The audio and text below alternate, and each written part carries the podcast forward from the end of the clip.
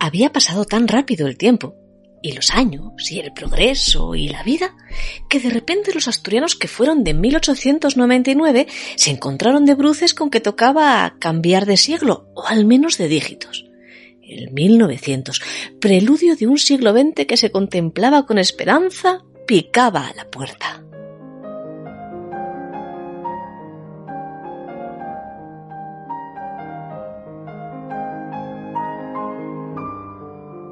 ¿Qué sería? Se preguntarían aquel año nuevo de 1900 nuestros ancestros, lo que iba a traer el nuevo siglo.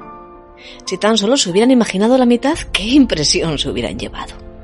Guerras por doquier, calientes y frías, crisis económicas y cracks financieros, epidemias y multitudes, el salto a otros planetas y a otros satélites, el acortamiento de las faldas, el alargamiento de los veranos, cómo imaginar todo lo que iba a ocurrir y que todo ello iba a estar relacionado a un punto o a otro con lo que ellos ya habían vivido.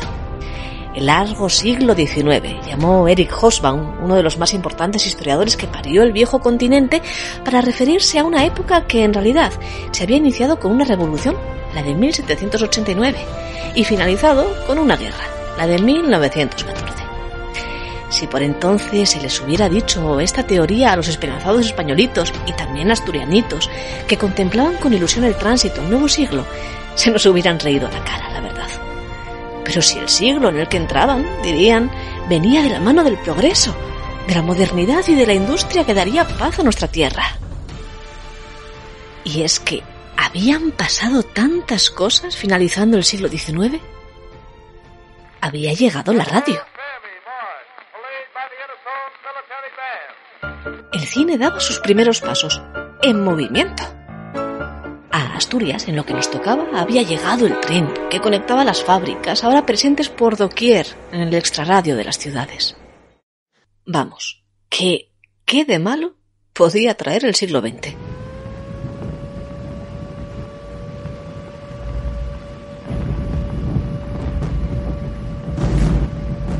En cualquier caso, no era momento aquel para preocuparse de aquellas cuitas, sino de hacer balance del pasado. Viajamos hoy al 1 de enero del año 1900, que aunque no fue el primero del siglo XX, ya sabe a buen seguro el oyente, sobre todo si es de números que los siglos y las décadas empiezan en los años 1, sí fue el que nuestros antepasados interpretaron como el de transición a un tiempo nuevo. El que precedía al siglo de las luces, como llamaron quienes lo vivieron al 19 un siglo no se crean con el que no todos estaban bien conformes. Leemos. El siglo, conforme ha ido envejeciendo, se ha hecho reaccionario y tiránico. La República Magna, la del centro intelectual del mundo, ha buscado la alianza del coloso del norte, a pesar de los derechos del hombre y de las libertades individuales y de las libertades y tolerancias consignadas en todas las constituciones y de eso en España sabíamos un poco. Los hombres se dividen hoy en judíos y en cristianos. Se han hecho horrorosas matanzas en América. El trabajo detesta al capital. La Italia no ha podido destruir el papado. Inglaterra se apodera de todos los países a quienes coge desprevenidos. Bismarck proclama que la fuerza es antes que el derecho. España, la España del año 12 y la del año 68 torna al misticismo y a los frailes. Los Estados Unidos, en nombre de la civilización, se enseñorean de colonias ajenas después de arrojar sobre ellas bombas incendiarias. Alemania amenaza al mundo con una organización militar brutal y no se habla más que de guerras y de futuros exterminios.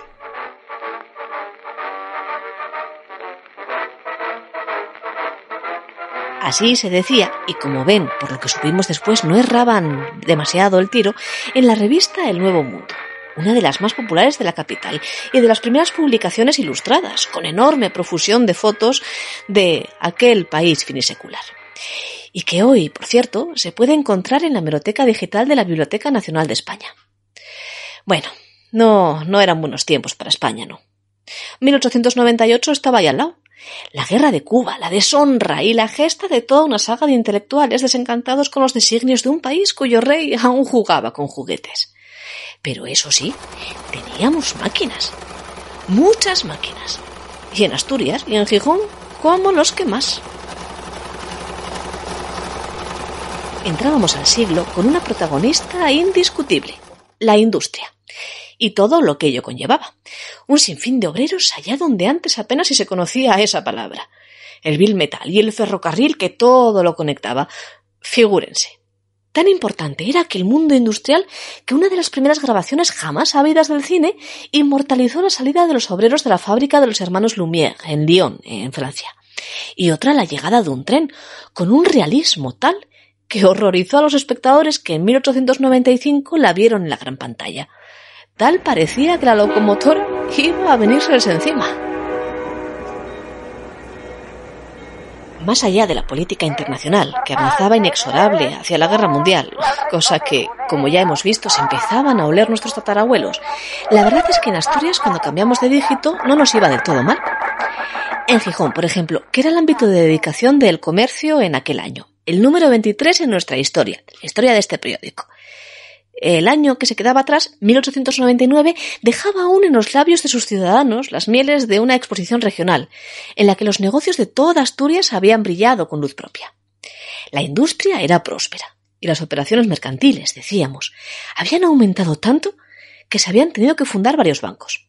A saber, el de Gijón, el de los Masabeu y en la capital también había nacido el de Oviedo. Varios eran los buques de vapor, y muy grandes, que se habían adquirido en 1899. Y en Natahoyo, el primer barrio industrial de Gijón, a decir de nuestros periodistas, se había convertido en un verdadero bosque de chimeneas. La fábrica de achicoria del señor Kessler, la algodonera gijonesa, la fábrica de tejidos de esparto para sacos, Todas esas industrias habían nacido en la ciudad en 1899 y se habían ampliado la de los señores Posada, la de Moreda y Gijón, recién adquirida por la Sociedad Industrial Asturiana, y la de la Viada y Compañía, que preparaba con ciño los talleres que en unos meses darían origen a la fabricación de baterías de cocina con baño de porcelana. Una técnica desconocida en España que se aplicó por primera vez en todo el país en Gijón, y gracias a la cual si me permiten la confianza, puede dirigirse esta quienes habla hoy a ustedes en castellano, y desde la tierra a la que llegaron sus antepasados con el compromiso, firmado mediante contrato, de trabajar infatigablemente enseñando a los gijoneses a aplicar el esmalte. El aspecto general de la población ha mejorado bastante el año 99, dice aquel viejo diario de los tiempos en los que los discos eran de cilindro y a las grabaciones de sonido las acompañaba siempre ese ruido rugoso de la técnica que se inicia. La calle Corrida se había asfaltado y no pocos edificios se construyeron en las calles de una villa en crecimiento exponencial. Se instaló el que llamábamos teatro particular por lo privado de Begoña y comenzaban a construirse las iglesias de San José y de San Lorenzo. Las monjas del Santo Ángel compraron una enorme extensión de terreno entre las calles de la Libertad y Fundición, proyectando construir allí el colegio que hoy conocemos bien. Y entre los campos elíseos, hasta el Alto de Ceares, en lo que se conocía y se conoce como el Coto de San Nicolás, se preparaban los terrenos para comenzar a construir viviendas. Los tiempos avanzaban y el mundo seguía y proseguía creciendo la ciudad. El comercio continuará como hasta aquí, facilitando también en lo que pueda el paso por tan beneficiosa ruta, pues nunca le faltó fe ni constancia por grandes obstáculos que la misma se atravesasen, y aún rebosando gijonismo en cada frase de las que a diario llenan estas columnas, quédale aún lo suficiente para despertar el de todos los gijoneses e inocularlo en los que aquí se avecinan, insistiendo año tras año porque no se abandone lo que es base y origen de esta prosperidad, por todos reconocida.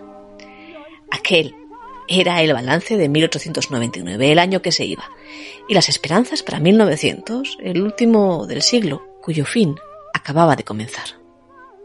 Aunque no se crean que todo era miel sobre hojuelas, ¿no? Aquí también nos quejábamos, claro, igual que hoy hacemos también balance del difícil año que fue el 2020. 120 años atrás, los gijoneses se quejaban de que no se había conseguido abaratar el tráfico de cabotaje en el Musel, a donde tampoco habían conseguido aún llegar las vías. La Guardia Civil era escasa, en unas calles donde prosperaban cada vez con más fuerza las reyertas de taberna y la criminalidad de los bajos fondos. No había estación de telégrafos, y sentíamos, aquí como en toda Asturias, que desde el centro de España no miraban demasiado para nosotros. ya lo ven. Hay cosas que cambian mucho y otras que lo hacen muy poco a lo largo de las décadas. Con cada año que pasa, con cada balance, lo vamos dejando negro sobre blanco. Y así, poco a poco, vamos haciendo historia.